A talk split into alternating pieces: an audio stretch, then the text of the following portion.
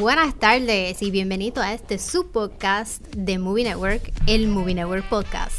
Yo soy su host, Alexandra, y me acompaña tu co-host, mi co-host, nuestro co-host, Orlando Maldonado. Orlando, ¿qué hay? ¿Todo bien? Todo muy bien. Todo muy bien. Como si no nos hubiésemos visto hoy, todo el día. La semana, la semana empezó como lenta, pero terminó, terminó como que un high note con muchas muchas noticias bien interesantes. Pero eso no es un high note, porque hay, muchas noticias que hay mucha gente que no está feliz. Ah, bueno, sí, hay noticias que. Me refiero a, la cantidad de noticias y la importancia de las noticias. Sí, emocionante, pero para algunas personas, pues no. No, es motivo de celebración algunas de estas noticias. Pues qué pena por ello. Sí, pero yo creo que con la que vamos a empezar, sí es motivo para celebración para muchas personas. Y me incluyo en este corillo porque. ¿En serio? Sí, a mí, me encanta la, la franquicia de The Matrix y pues enterarme que viene una, una cuarta una cuarta parte con Keanu Reeves, con Carrie Ann Moss, con la, mitad de los directores.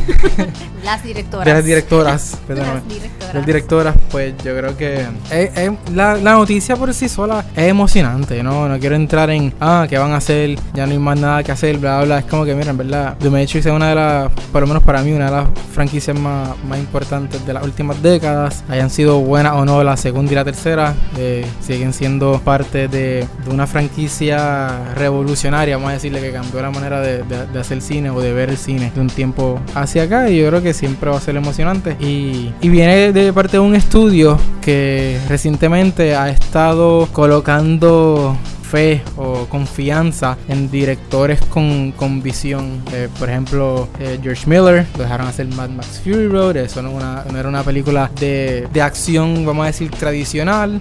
Hace no tanto le dieron un budget enorme a Denis, a Denis Villeneuve para que hiciera Blade Runner 2049. Tampoco fue eh, un super exitazo, pero fue una película buenísima. Es una película que, tampoco... que la, la, original. ¿Tú dices? Ay, no, no, no. Yo, no yo I rewatch la, la, original y eso fue un sufrimiento de con esta película no, tiene trama, no tiene. Me dormí, la tuve que ver en dos días, fue algo bien. Vamos, vamos a pasar al próximo tema antes de que te ah. arranquen la cabeza. pues fíjate. No, no, no, pero eh, de nuevo, uh, volviendo a The Matrix, yo creo que por lo menos esta noticia, pues la, la mayor parte de la reacción fue positiva. La gente sí está pompeado porque venga una, una cuarta de Matrix. Aún no sabemos absolutamente nada de la trama, toda es especulación, todo es teoría. Sí, lo que hay es básicamente un green light y ya. Ya.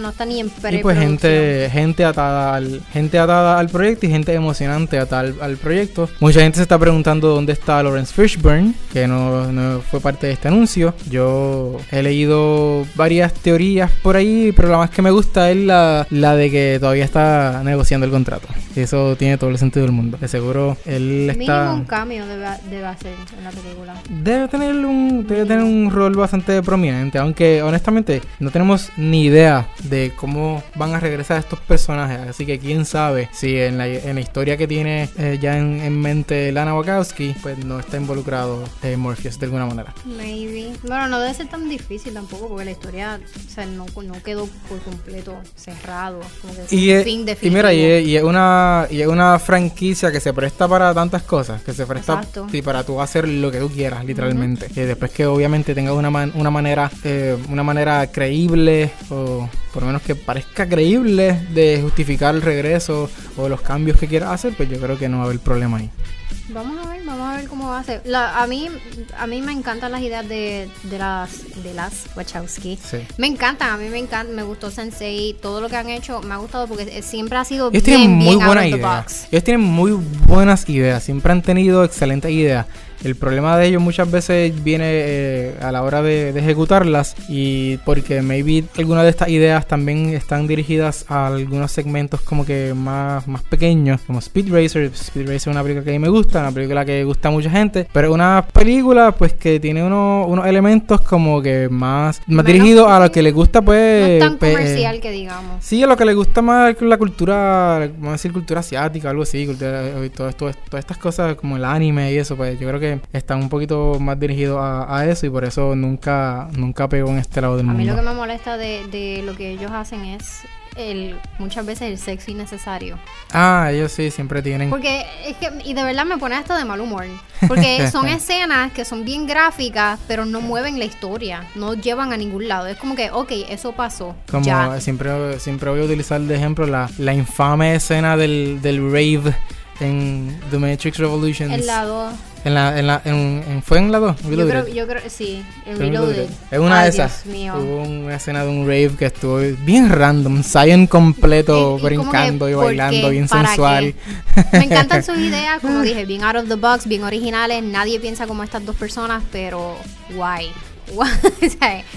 Eso es lo único que tengo que decir sobre eso. Nada, nada, vamos hay que esperar a ver, qué más viene por ahí. Obviamente, más adelante se van a seguir uniendo gente al elenco, van a seguir más detalles, eventualmente. Y quién sabe si meten a Michael B. Jordan. Exacto, sí, Michael B. Jordan. Pues, yo creo que, él puede ser hasta el nuevo D1 estuvo, Estuvo mencionado por mucho tiempo, como que iba a dirigir una como un reboot o algo. Eso pues, claramente el estudio no quiso ir en esa dirección, y pero no sabemos si él va a estar ahora entonces envuelto en esta cuarta película. Vamos a ver, yo creo que sería una buena adición. Otra noticia que sí causó mucho malestar y es muy entendible es que nuestro amigo Spider-Man, el héroe arácnido de Queens, quedado fuera oficialmente del MCU por ahora. Spider-Man has no home. Homeless. Is homeless. Por ahora, por ahora fuera del MCU en lo que Marvel Studios y Sony que renegocian Entre el contrato. Entre comillas, si Disney se deja. Ya, yo creo que todo esto... Explica, explica desde el principio qué es lo que está pasando. Ok, desde, el bien principio. No tan pues principio. vamos para solamente... el 1996, no tanto, no tanto. creo. Vamos como que a la semana pasada. Cuando Marvel se acogió a la quiebra y tuvo que salir de muchos de sus personajes para para hacer dinero. Salir a flote, ajá. Sí. Algunos de estos personajes fueron a 20th Century Fox, como los X-Men, como los Fantastic Four. Eh, y por eso es que Wolverine no, fue parte de los Avengers. Ajá. Otros personajes, muchos de ellos de la, de la, de la propiedad de Spider-Man, fueron a Sony. Sony tiene un contrato bien diferente al de Fox y al de otros estudios que agarraron de estos personajes de Marvel, porque Sony negoció los derechos del personaje como tal. So, Sony es parte dueño del personaje de Spider-Man. El personaje cinematográfico. No solamente cinematográfico, en los cómics también. Ellos tienen, ah, Sony tiene con, casi control sobre este, sobre este personaje en muchos, en muchos aspectos. Y los cómics para, si quieren hacer cambios, Sony tienen que pasar por la aprobación de Sony también. Como que a este, a este nivel llega, llega el, el poder que tiene Sony sobre este personaje habiendo dicho esto, es un poquito más fácil de entender porque Sony es tan defensor de este personaje y de mantenerlo en su casa. Además de que es la única franquicia que les queda porque recientemente perdieron a Bond, perdieron a James Bond, que pasó completamente a MGM, que siempre había producido estas películas, pero ahora ellos van a distribuirlas también con ayuda de Universal Pictures eh, internacionalmente. Aparte de que ellos no están haciendo dinero en ningún otro lado. De donde único están sacando es PlayStation. Porque ya ellos, no tienen equipo. Antes vendían muchos DVD y muchos VHS, pero ya no. Y muchos televisores, los muchos, muchos Sony Vaio. Eh, ni los celulares están vendiendo, imagínate. Me acuerdo del Sony Ericsson cuando, cuando salió inicialmente, con la ayuda de James Bond, actually, que vendieron muchos mucho equipos. Pero se escocotó, pasaron los años, se escocotaron. Pues ellos tienen esta, esta... Están dependiendo de Spider-Man, 21 21 franquicia, que es la de, la de Spider-Man. Tienen unas posibles franquicia tienen buenos candidatos como Jumanji, que hizo mucho dinero, eh, Venom, que hizo mucho dinero, pero obviamente Venom cae dentro de esta, de esta, de esta franquicia de Spider-Man y estos personajes que ellos adquirieron. Pues, ¿qué pasa? Ellos no van a salir fácilmente de esto. Nunca va a haber un, un acuerdo o, o un tipo de compra o algo en el que Marvel Studios tenga completo control de este personaje. Eso nunca, absolutamente nunca va a suceder, nunca en nuestra vida lo vamos a ver. Lo que sí sucedió, que fue lo que es lo que ya muchos conocen, es que se negoció el utilizar el personaje en el MCU y que Kevin Feige produjera junto a Amy Pascal las películas de Spider-Man para Sony. para Sony Pictures. a cambio de un 5% de, de, de los recaudos. Correcto. Y si no me equivoco, en, en el, también un 5% de, del financiamiento, algo así, Ah. como que... Además de esto, Disney tiene el control del personaje para utilizarlo en, los- en sus parques. Que es- ahí ya empezamos a ver como que se inclina un poquito la balanza hacia, hacia Disney en la propuesta reciente que ellos le hicieron a Sony de... Ah, no, ahora en vez de un 5%, yo quiero, yo quiero el 50%. Yo quiero ayudarte, yo quiero financiar el 50% de esta película, pero también quiero el 50% de las ganancias. Mm, Ridículo. No, estupidísimo. Entonces, también, obviamente, ellos tienen los derechos de los parques que le deja muchísimo, muchísimo dinero. Así que obviamente esto, esto es un esto, esto es una situación en que, en que Sony pierde. Porque entonces quien, quien más hace dinero en esta situación eh, es Disney. Pues Sony desde, el- desde, la, desde la primera... Ni, ni- siquiera quisieron negociar con ellos. Su respuesta fue no. Eso fue lo que No, dame el personaje, este es mío, olvídate de esto. Es 50 o nada. Entonces Disney, exacto, Disney propuso esto, pero ni siquiera dieron, dieron break a hacer una contrapropuesta, nada. Sony dijo, no, olvídate de esto, vete para el... mm, yo me quedo con el personaje.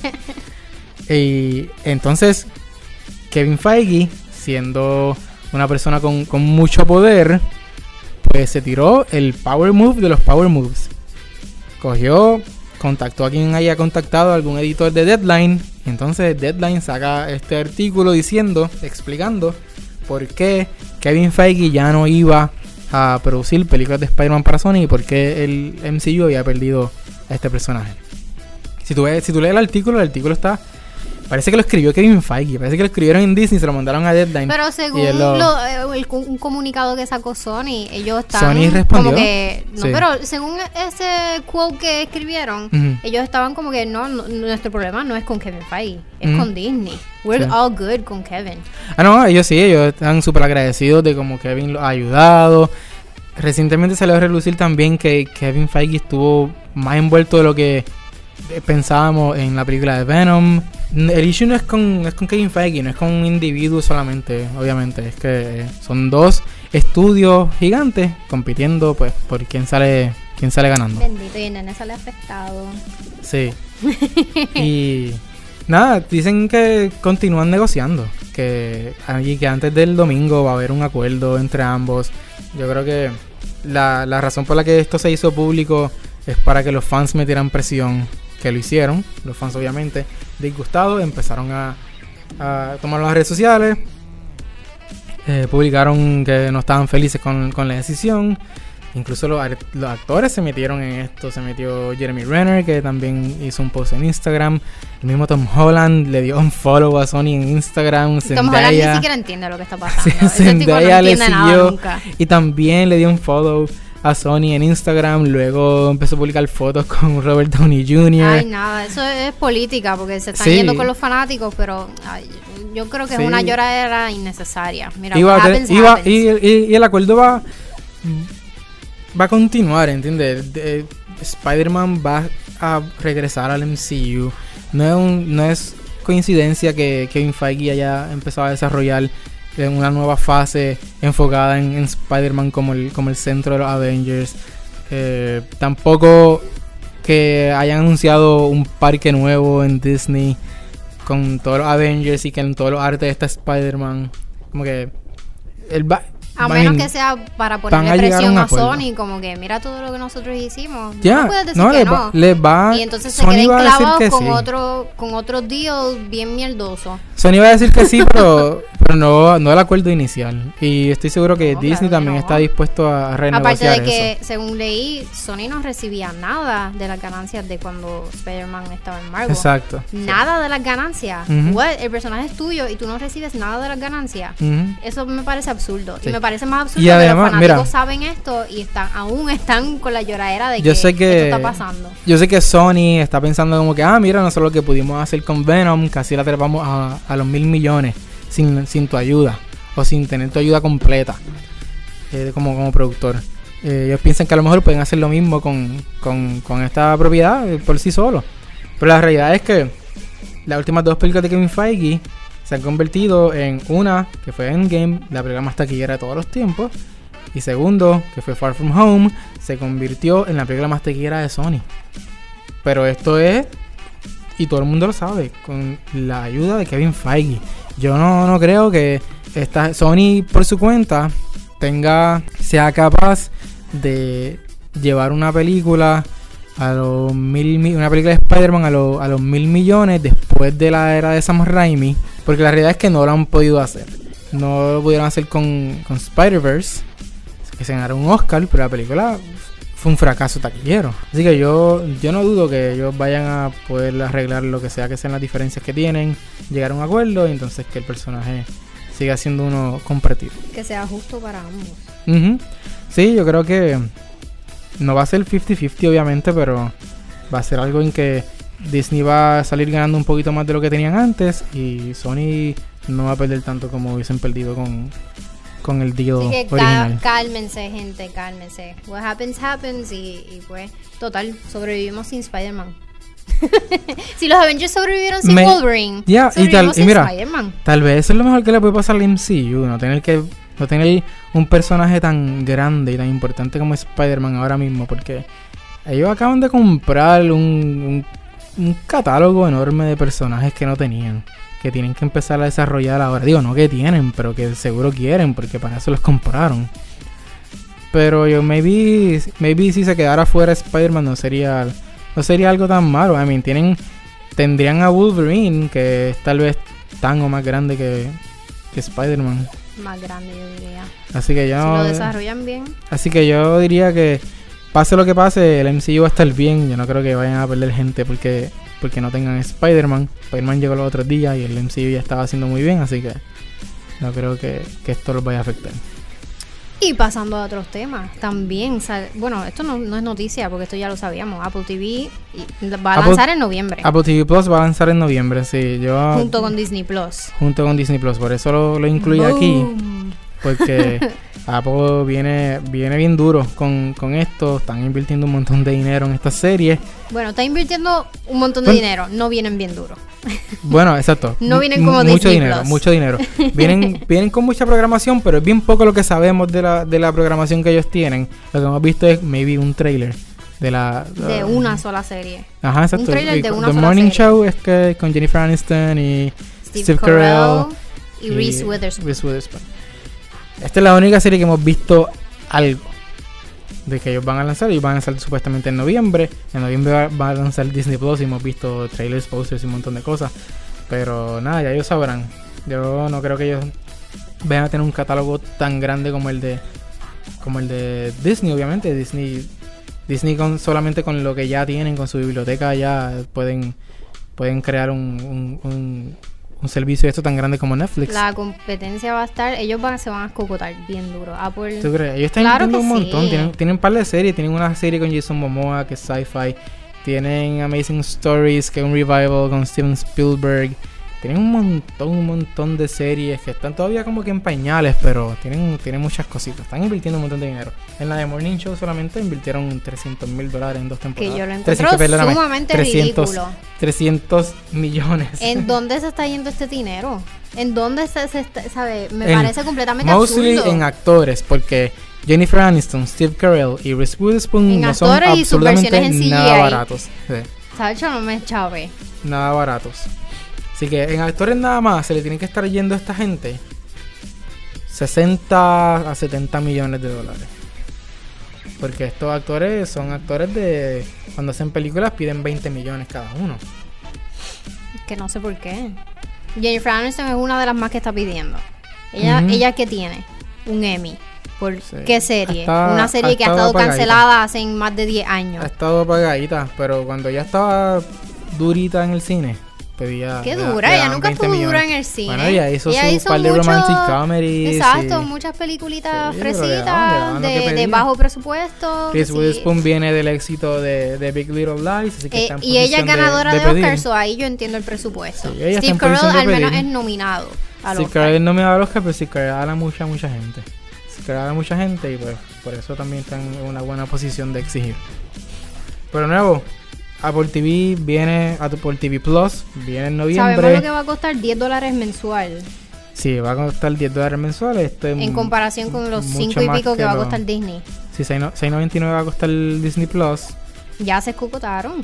Si lo coges, si lo coges con Hulu y, con ESPN Plus, que es un bundle, cuesta 12.99. Mira para allá. Que sigue siendo menos que lo que cuesta que lo que va a costar HBO Max, que lo que cuesta Amazon Prime, que lo que cuesta ahora mismo HBO Now. Netflix también, ¿verdad? Netflix, el más bajito está en 8.99, el más bajito, 9.99, algo así. No me acuerdo. Pero el mediano es como 11.99 o 12.99. Y hay otros más caros, hay otros que llegan como a 15 o 16 dólares, algo así, ¿verdad? Que es como que con muchos devices, 4K, bla, bla, bla, todos los powers. Pero es otra cosa, Disney empieza en 6.99, pero estamos segurísimos que eso va a ser la versión más, más sencilla. Que seguro te deja stream en uno o dos devices, pero si quieres uno que te permita más devices, pues tienes que pagar más. O si quieres resolución 4K, tienes que pagar un poquito más. Ellos deben tener su, sus truquitos por ahí. ¿Y tú lo vas a bajar? Eh, Disney Plus. Sí, yo, yo, voy a, oh, wow. yo voy a usar Disney Plus. Bueno, tienen muchas series prometedoras. Yo no sé todavía, todavía estoy. Tienen series de Star Wars, tienen todas las series del MCU. Nos están casi obligando, si queremos estar al día con el MCU. Y eso es lo que me molesta. Yo no, a mí no me gusta que me manipulen. no, no. De ahí tienes a Disney. este es su. Tengo algo en contra del odio monstruo este. Pues eso es lo que hay. Y pasando a otros temas. Y eventualmente yo lo, a lo mejor yo le voy a dar un break, pero todavía no. Ok, so en temas de Netflix, Netflix encontró su Selena. Netflix está desarrollando una serie que se llama Selena The Series. Wow. Qué original. Entonces, eh, la actriz de The Walking Dead. Bueno, no está peor que High School Musical, The Musical, The Series. Don't get me started on that. So, están buscando, bueno, encontraron a Selena en la actriz Christian Serratos. Yo no tengo ni idea de quién es esta mujer. Yo, yo, me, yo me quité de Walking Dead en la tercera temporada. Yo no sé cuándo llegó ella. Yo estoy al día. Ella hace de un personaje que se llama Rosita en la serie. Ella, entró como en la tercera o cuarta temporada. ¿Tú te quitaste en la tercera? Pues vino después de que tú te quitaste. Rosita, yo nunca había escuchado esto. Yo, yo he sabido de personajes que han venido después que yo paré de ver la serie y los puedo reconocer. yo reconozco aquí en Michon. hay par, hay par de, de, personajes que yo sé quiénes son, que yo nunca conocí en, la otra, en las temporadas que vi. Pero esta persona es Rosita. es que como en The Walking Dead hay tantos y tantos personajes, realmente el screen time que tienen cada uno es bien poquito, es bien limitado. Que por eso es que muchos de los personajes se están quitando. Y personajes importantes que han llegado hasta el, último de estos de los cómics. Anyway, pues, that's beside the point. Cristian Serratos. Cristian Serratos. estadounidense de madre mexicana y padre italiano. mexicana. Yo creo que ya no sabe hablar español. pero no importa porque Selena apenas hablaba español. Y en Jennifer Lopez cuando hizo de Selena, estoy seguro que tampoco hablaba Apenas hablaba español, también. Apenas lo habla ahora. la única duda que yo tengo de esta mujer es el fundillo. Vamos a hablar claro, porque si tú ves en The Walking Dead claramente esta mujer no tiene largaje. no tiene largaje. Mira, parece que el CGI, prostético, todo eso se puede resolver. I mean, físicamente se ve, se ve bien de cara. muchos squats.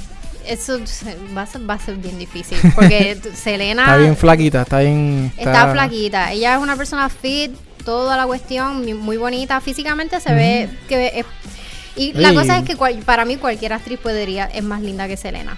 Mi esposo me va a matar, pero sí, cualquier actriz es más linda que Selena. Para mí Selena, no era tan linda. No, para mí ella que tenía, tenía pues un algaje serio. Exacto. Pues Antes de que estuviera de moda, ella lo, lo había puesto de moda. Después vino J-Lo, pues cargó la antorcha del nalgaje hasta que llegó Kim K. Y pues después de Kim K no sé si ha venido alguna más o algo así que que carga la antorcha del nalgaje, pero hay dos o tres. Margona. Y que Celia tiene un nalgaje, pero que Celia es blanca, ya no cuenta. Ella, ella es australiana. Tiene algo de indígena australiana en ese, Esas nalgas son hechas. no, yo no creo, yo no creo. Ah, Nicki Minaj. Pero también es hecho también. Pero esta serie va a estar interesante. Va a tener un pool súper brutal. Eh, obligado. Sí, entonces, aquí lo anunciamos en, la, en nuestras redes sociales, en la página y eso que que había encontrado a Nueva Selena y que la verdad, y mucha gente está bien interesada en esto. Había mucha crítica. Sí, porque no conocían. no estaban pumpeados. Mm, había mucha crítica por la actriz, porque no piensan que es buena actriz. Muchos fans de Walking Dead. Pero va a ser un palo de seguro. Va a ser un palo. Va a ser como la, como la serie de Luis Miguel. fue un exitazo. No vi ni un solo capítulo. No, yo tampoco. Pero se habló mucho de ella. Vamos, yo espero que no lo hagan muy novelesco. Y esto es una serie, que una, una historia que a la gente le encanta, porque la gente es morbosa. La gente le encanta el, el, hecho de que a Selena la mataron. Como que eso es lo que le interesa a la gente de esto. Ah, y esto es lo que probablemente va a querer ver la gente en esta serie. Como que saber por qué la mató. Ah, Eso es lo que la gente quiere saber. Oh my god. Tú sabes, la gente es morbosa. Ahora nos tenemos que preguntar quién va a ser los otros personajes. Quién va a ser este. ¿Cómo es que se llama? Sandoval. la que la mató, Yolanda. No sé, no sé cómo se llama. Yolanda Sandoval. ¿Quién va a ser esa señora? quién va a ser el papá, quién va a ser el hermano. ¿Quién va, a ser, ¿Quién va a ser de Jennifer López cuando finalmente llegue el capítulo en que hacen la película sobre la vida de Diablo, yo nunca había pensado en eso. Pero obviamente no sabemos si eso va a suceder en la serie, pero estaría cool que después que la, en la segunda temporada ya Selena está muerta. Selena está muerta y entonces ahora no es la no es Cristian Cerrato. ¿Tú imaginas que escojan la misma actriz para ser de Jennifer López? para no salir de la actriz, como que ah, la mataron. no, puede ser. A la misma Kristen y le pintan el pelo, qué sé yo. Le ponen prostéticos para hacerse a Jennifer López pareciéndose a Selena. Entonces en la tercera temporada es Jennifer López. Es sobre Jennifer López, sobre la carrera de Jennifer López. olvídate. Va a ser Selena, the series about Jennifer López. Va a ser algo así. Selena, Dos puntos. Jennifer López, The Series. Bien a los High School Musical, High School Musical, The Musical, High School. Así mismo. Sí, porque esa es otra cosa. Va a ser una serie, pero. Contra, como que. Digo, a mí yo no sé tanto, pero ¿cuánto duró la carrera de Selena? Eso fue. Eso fue. Murió al instante, ¿no? Eso fue. Yo no. Yo, yo le sigo peleando eso a, a la gente. Y la gente Ay, voy a decir mi esposo, olvídate. Es que eh, Orlando me regaña cada vez que digo el nombre de Patrick porque dice que perdemos seguidores, pero que se chave. Olvídate. Ah, no, cada vez que dice mi esposo. cada vez que dice mi esposo. Anyway, el punto es que yo le peleo a él que lo, eso mismo, nadie conocía a Selena hasta que se murió. Y él me porfía de que no, en la República Dominicana todo el mundo la conocía mucho antes, que ella estaba pegada desde, estaba pegada. el 88. Estaba, estaba pegada, obviamente. Esto es el Vamos a llamar el síndrome de Heath Ledger antes de que se conociera como el síndrome Heath Ledger. O a lo mejor fue algo de Puerto Rico. A lo mejor fue que en Puerto Rico no llegó. Puede ser. Yo recuerdo escucharla. Yo recuerdo escucharla en la radio. Antes de que muriera. Antes de que muriera. Le pasa que, digo, ¿en qué año murió era? en el 95, yo creo. yo haciendo disparate aquí. Pues sí. 95. Pues sí, I mean, yo recuerdo haberla escuchado mucho en la radio. Eh, muy probable antes de que muriera. Así que sí, había pegado en, con latinos y eso. Ahora todo el mundo, el mundo entero sabe quién es Selena. Pero fue después de que murió. Sí, definitivamente. Ella se convirtió en un fenómeno, una leyenda. I mean, e, es, un personaje importante. Sí. Ella, ella cambió la historia de muchos latinoamericanos tratando de hacer el crossover.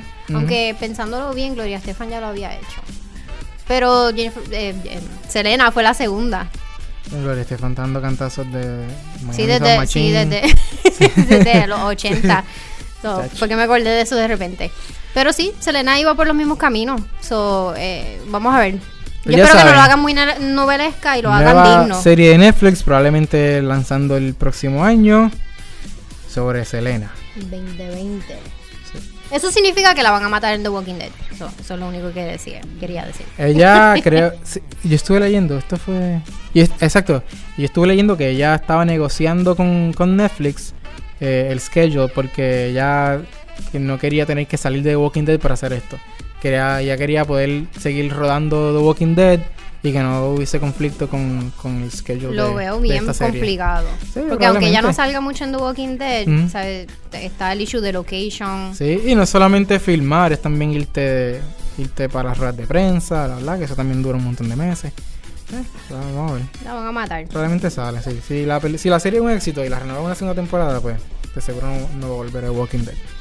Y entonces, dentro de los trailers que estrenaron esta semana, tenemos uno muy interesante y es el trailer de Marcelo con El Molusco, que es el primer rol dramático del actor y locutor como protagonista, como el principal de la película. El principal, eso es lo diferente a otras películas que ha hecho eh, Molusco, como Que Joyita, Que Joyita 2, El Dominiqueño.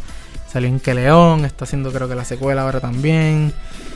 Eh, es diferente, sí. Eh, lo están vendiendo como su primer rol dramático, aunque honestamente viendo el trailer yo... es una comedia. Eh, sí, es bien light, es super light la película. Cuando vi el teaser, debo decir algo que, me asustó. Mm. Cuando vi el teaser, casi me gustó. Te lo juro, el teaser antes, el que salió antes del trailer mm. completo, yo dije, oh my ah, god, I'm, scared, I'm scared of myself. Me está gustando el molusco como actor dramático. ¿Quién sabe? A lo mejor, a lo mejor de un, de un un palo. Y aún así. Un ron. Bueno, la película va a pegar, eso no hay duda, porque la gente aquí le encanta el molusco y van a ir a ver la película. Es dirigida por Transform, que tiene la bendición del pueblo. Eh, yo no dudo que la película. y qué bueno que estoy grabado no más audio, porque. por mi cara. Anyway. No, pero y aún viendo. Mira, algo que me asustó fue que viendo el trailer completo, tú ves las escenas del molusco and he's actually not bad. No. ¿Sabes? He, eh, dice sus líneas bien pausadamente. Yo me acuerdo. Y las vende. Yo me acuerdo cuando yo fui a ver los dominicanos, la primera parte, que yo salí y dije, contra. Me reí mucho con el molusco. este tipo está funny. Y yo tengo mis cositas eh, no, no con él personalmente, porque yo no lo conozco, pero tengo mis reservas sobre algunas cosas que hace, especialmente con cómo trata el contenido en sus redes sociales, el contenido de otras personas, que no da el crédito y todo, cosas que todo el mundo conoce. Pero nada, hay que dárselo cuando lo hace bien y por lo menos en este trailer no, parece que no parece que vaya a ser una mala no parece que vaya a ser una mala actuación, parece que vaya a ser una actuación pues llevadera, vamos a decir, algo que no soporta, algo Soportable. ok, algo ok. sí, no. es algo no tan malo. Yo creo que eh, ahora es que le está encontrando como que lo de él, porque honestamente eh, cuando yo lo escucho en la mega, lo que, lo que me molesta del personaje de él mm. es la gritaera. Como que siempre está alterado y siempre está insultando al público, que si todo el mundo es un imbécil, que eso me molesta mucho. Pero sin embargo, al parecer. back. al parecer, cuando le dan las líneas, como que mira, este es el diálogo mm. que tú vas a decir, dilo de esta forma y lo dirigen, lo hace súper bien. So, se está desarrollando como un actor, y, tiene una trama, no es como los dominicanos 2, que no era una película. Yo salí de dominicanos y dije, esto no es una película. Aquí no pasó nada. Aquí em, em, empezó, terminó y ya. Pero no había una, una, había una maldita historia en los dominicanos. eso fue la cogida de pendanga más grande de la historia. Es como que no era una película. Exacto. vamos a ver, porque el trailer de verdad que me confundió. Yo no sé, sé que él es un actor en el trailer por alguna razón él está en un manicomio y no quiere que su hijo lo sepa. Al principio, el, eh, al principio del trailer yo pensé que iba a ser como que una, una batalla de custodia. con, el hijo y la ex esposa. Tal vez eso es lo que es, pero el trailer tal vez no lo vende correctamente. Yo, yo creo que Ay, no sé. A lo mejor estoy hablando de más con, cosas que no sé. Pero creo que la comedia está de más en, en, esta película. La debieron haber hecho drama completo y ya. Es que si lo hacen drama completo, la gente no la va a ir a ver. La gente no la va a ir a ver, lamentablemente. Gente inculta. Eso es todo sobre Marcelo por ahora. Vamos a esperar a que la película estrene en octubre. Ay, ya me O que salga un nuevo trailer. Y pasamos entonces a los estrenos de esta semana, que son cinco en cines y uno en Netflix del que queremos hablar un poco. Oh my god, tú has estado ranting over this toda la semana con los cinco estrenos de la semana. Esto es absurdo y esto es por culpa de Disney. Es igual que la, no, es que no voy a decir lo mismo que dije la semana pasada. Que, que la razón por la que hay 20.000 estrenos es porque todo el mundo le tiene miedo a Disney. Olvídate, eso se quedó establecido. Podemos pasar la página. Ready or Not es uno de los estrenos más grandes de la semana. una, película, una película de terror y suspenso protagonizada por Samara Weaving. Algunos la conocerán por su rol en la película de Netflix The Babysitter. Algunos Otros no la conocerán en lo absoluto. Yo nunca la había visto en mi vida, yo nunca vi The Babysitter. Ve The Babysitter, está súper buena. No me acordaba que, la vi, pero está Esta fue mi, mi introducción a Samara Weaving. Y, no, y honestamente pienso que es lo mejor que me puede haber pasado porque no creo que ya estás enamorado ya tienes una nueva obsesión. que, mejor en The Babysitter que lo que estuvo en esta película. Sí está buenísima por eso es aparte. Es muy, muy buena actriz. ella es buena actriz. Muy, muy buena ella, actriz. Ella sabe cómo comunicar con, las expresiones faciales. Ella, lo único que le faltó en esa película fue como que romper la cuarta pared y mirar la cámara. lo, mejor, lo mejor que tiene es que ella vende lo que el guion no tiene. Ah, lo que el guion supone que, que, tenga, que, que sea todo este suspenso, todo esto, pues, toda esta crisis, no sé, todo esto estos twists and turns y qué sé yo que uno está esperando, pues ella lo amplifica con su actuación y lo hace sentir como mucho mejor de lo que en realidad son. Ella eh, fue buenísima. Otra actriz que también hay que destacar es Andy McDowell. Andy McDowell es mayormente conocida por todos los romances que tuvo, lo, de estas películas comedy romance que hizo en los 90 y 80 yo creo. Pero ahora ella es bien mala. Sí. Es malota. Todo el mundo es malo aquí y eso es una de las cosas que Que actually me gustó de la película porque yo tenía mucho miedo. Aunque esta película se tornara muy política.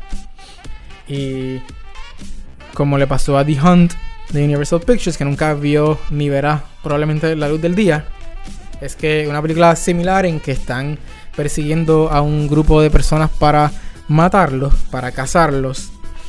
Pero sí aquella película toma una postura política. Pero esto no tiene nada que ver con política, esto es una familia y es tradición. Y es una tradición, aquí tú no sabes absolutamente nada de las inclinaciones políticas de esta familia, que yo creo que lo mejor que tiene la película. Y termina siendo simplemente esta, esta, esta familia de miembros irremediables. ¿Cómo? No, irremediable no es la palabra. Irredimibles. Irredimibles. Esta gente es mala y no hay break de salvarlo.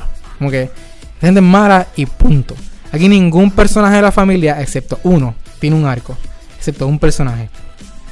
Y lo sabemos desde el principio. Que desde el principio sabemos que viene porque la película empieza con, él. Así que sabemos que su, su, el virazón viene. Whatever. El arco de este personaje lo sabemos desde el principio de la película. Así que no cuenta. El único arco en esta película real es el de la actriz principal. Que como tú me habías mencionado cuando hablamos hace poco, empieza en un punto y termina en otro punto. Ella empieza bien inocente, este, obviamente ya no tiene, no sé, no tiene ni la más mínima idea de lo que le va a suceder eh, cuando finalmente se case con, su novio. Y termina como una persona, vamos a decir, casi diferente. Yo no, yo no me atrevería a ir, a ir tan allá como decir, termina como, como si fuese un miembro de la familia pero yo creo que la, la, película por lo menos la muestra muestra cambiando, la muestra desarrollo de personaje. cambiando un poco sí exacto de de ah yo no sé estoy confundida no sé qué está pasando soy inocente yo no quiero no me gusta esto esto es violento bla bla a una persona capaz de hacer lo que sea para, para sobrevivir. Fuck these people, ah. I'm surviving this night. No, pero yo no estoy de acuerdo con, por completo contigo, porque yo, yo creo que sí, dos o bueno, con dos o tres personajes adicionales a ella también tuvieron su mini desarrollo su arco, vamos a decir, porque comenzaron de una manera, aunque te lo hicieron, te hicieron pensar que iban a, continuar de esa manera, pues no y tuvieron su cambio, su desarrollo y terminaron de una forma completamente distinta que el público, tú y yo a lo mejor lo, pudimos haber predecido porque pues vemos un montón de películas, pero el público a lo mejor no se lo va a esperar. Pero total, este tipo de películas no es para analizarlas tanto. no, no, esto es para irte, disfrutártela, gritarle a la pantalla, como que, ¡No! ¡Para ahí no! ¡Canto de normal! sí, exacto. Es súper fun, es una horror comedia y, a mí me gusta un montón. Es, bien divertida, está chévere. Vayan y véanla. Y ponen el mapa a Samara Weaving, que eso es lo importante. Que yo espero que sí, ella, ella va a ir creciendo poco a poco. Y tenemos también el. de, hecho, ella es sobrina de Hugo Weaving, del actor de The Matrix, eh, Agent Smith. Ah, sí, sobrina. Ah, como me encanta el nepotismo. Ok. Oye, no, pero está muy bien. No, sí, sí, hay que dársela. Este, también tenemos el estreno de Angel Has Fallen, la tercera entrega de la de la franquicia Angel o Fallen. Fallen. The Fallen Trilogy. The Fallen Trilogy. Este, pues, otra más. Otra más. otra más. Yo no, yo no sé. Eh, Morgan Freeman lleva como 18 términos de, de presidente. Sí, demasiado. Es el presidente más, con más términos en la historia. Es verdad que ya se está poniendo un poquito difícil de creer, pero Pero whatever, la gente le gusta esta película. Son son súper self-aware. Estas películas saben exactamente lo que son y para qué público se están haciendo. Así que yo no, tú no vas a estas películas ahí como que. Sí, tampoco es una película para destruirla. porque. Pues, esperaba un poquito más de, más de, credibilidad en esta historia, ¿no? Tú sabes lo que hay. I mean, es una historia sobre cómo este este agente de servicio secreto es tan incompetente han hecho tres películas ya. Eh, y tan y tan incompetente en esta que lo acusan, a él, de tratar de matar al presidente. Y la, la película pues eh, se deja ver como si fuera The Fugitive. Exacto. Que leí la... Yo no me acordaba de The Fugitive y leí la sinopsis y me fui acordando poco a poco. Y hasta The Fugitive es mucho mejor que esta película del 2019. Ah, The Fugitive es excelente. O sea, it, it, still holds up. y siguen haciendo esta Falling. O sea, ¿cuál va a ser la Empieza como que, ah, Mike Banning, este super agente del servicio secreto, el duro. En la segunda es como que, ah, ya, ¿qué está pasando de nuevo? Como que, ah, pero sí, viene Mike Banning a salvarlo. La tercera es como que, en serio, cabrón.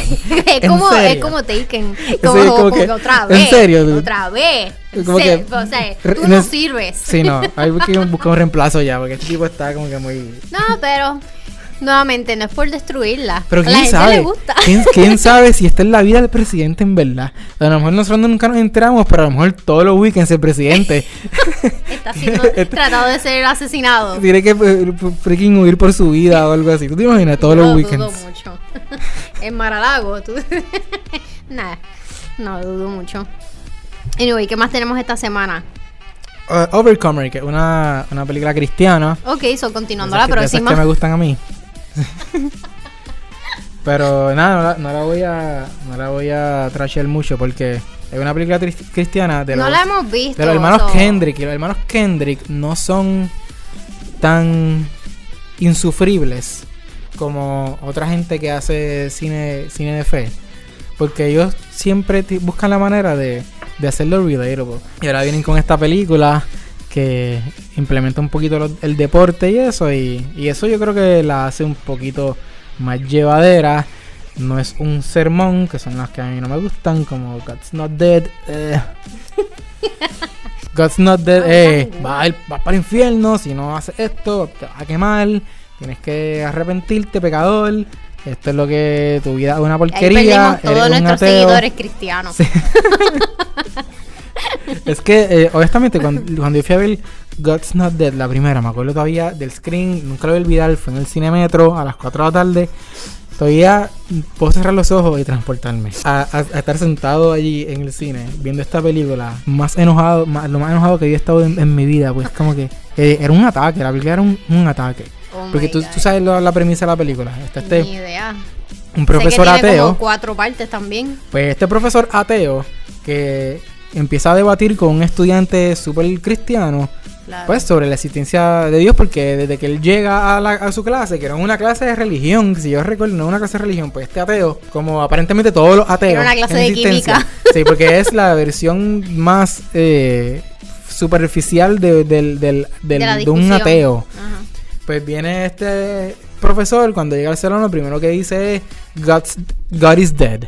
Dice, God is dead, el profesor el, el el profesor. Dice, God is dead, bla, bla, bla. Si tú logras convencerme de, lo contrario, qué sé yo, something, something, o le da, o le pasa la clase, le da una nota. Pero ya ahí él está admitiendo que cree. Porque, tú tienes que creer en algo para mm, creer que está muerto. Whatever.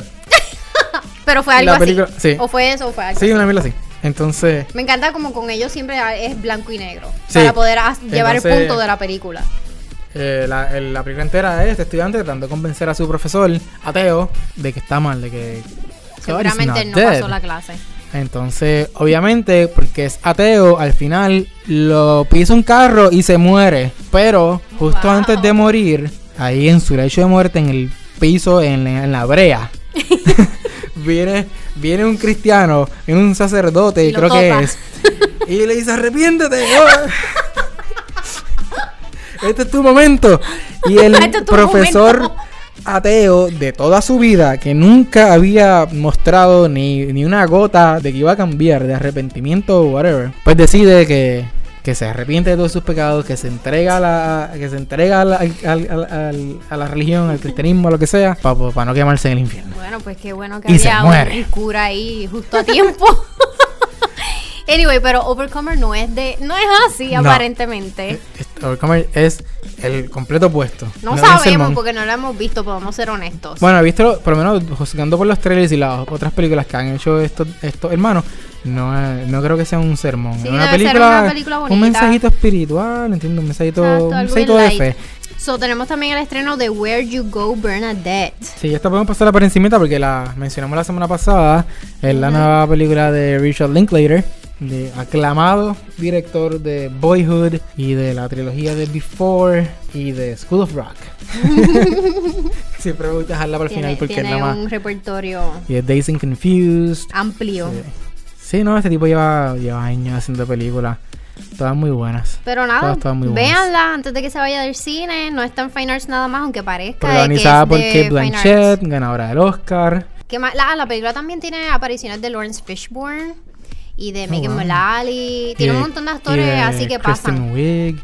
Kristen Wiig también. Megan Mullally. Anyway, la, la película es graciosa, súper chévere, este, bien creativa, es algo bien diferente. So, yo creo que. Y nosotros tenemos que darnos un poquito de prisa porque son las 4 y 20. Y en 10 minutos se supone que estemos en el cine de Roosevelt para en un screening de una película. Anyway, pues el otro estreno es Blinded by the Light, tampoco la vimos. Y tenemos en Netflix ah, pero yo quiero, yo, quiero, yo quiero, mencionar un poquito de Blinded by the Light. rápido, Orlando, rápido. sí, para los que están pendientes para lo que está sonando para Oscar ya de temprano. Esta película está en festivales, creo que estuvo en Sundance. Pues hay que verla. La verdad, aparentemente es buenísima. Está en Fine es inspirada por la música de Bruce Springsteen. En un musical, pero tiene mucha música. Y eso es lo que tengo que decir de Blinded by the Ok, ¿quieres decir algo de 13 Reasons Why? 13 Reasons Why, la tercera temporada, finalmente a Netflix. Esta serie, sí, esta serie. Ya me cansa. Es un poquito inmamable, pero. Ay, sí, pero tú te la mamas con gusto. bueno. el otro día estabas discutiendo conmigo. Esta es la razón por la que tuve que poner. Serie hay que tuve que ir a los settings del freaking podcast y ponerle explicit. anyway, esta serie, eh, sí, sobre esta muchacha Hannah que se suicidó, bla, bla, La primera temporada fue bien controversial porque aparentemente pues la manera en que enseñaba enseñaba el, el, suicidio, no era pues de la manera correcta. Y, porque lo enseñaron y punto. Es que era no era manera correcta porque lo enseñaron. Sí, aparentemente. Entonces, anyway, eso lo quitaron, y ya cambiaron esa escena. Hicieron una segunda temporada que fue sobre un juicio, bla, bla. Aparentemente ya terminamos con la historia de Hannah. Fotos. fue un sí la primera habían cassette, la segunda habían fotos y la tercera que van a ver VHS. Pues en esta parte eh, creo que ya terminó la historia de Hannah y ahora se enfoca en la muerte de uno de los personajes más fucking despreciables de, esta serie, que es Bryce Walker. Después de la muerte está todavía jodiendo por ahí a, los otros pues, estudiantes. Aparentemente alguien mató a Bryce Walker y la serie se centra, la nueva temporada se centra en descubrir quién lo mató suena interesante, suena mejor que esta Sí, hay que admitirlo. Suena mejor que una tercera temporada con Hannah. Porque honestamente no sé si lo hubiese Pero ya, que la acaben. Que la acaben con la, su cuarta temporada y ya. Y con esto terminamos eh, esta edición del podcast. Que nos pueden seguir en todas nuestras redes sociales como Movie Network. PR, a mí me consiguen como Orlando en el cine y ti Alexandra. Mira, consígueme en Twitter y en Instagram como según Alexandra. Muchas, muchas gracias por escucharnos como todas las semanas. Ah, y estamos buscando auspiciadores, o si te interesa, tenemos una variedad de servicios que ofrecemos. A todos los restaurantes y tiendas de celulares y cosas así, este, a todos los whatever phone boutique. Pero no nos limitamos, puede ser un condom world, puede ser un...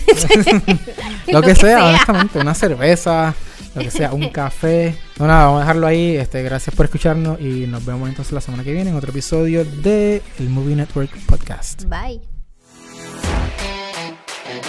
Okay.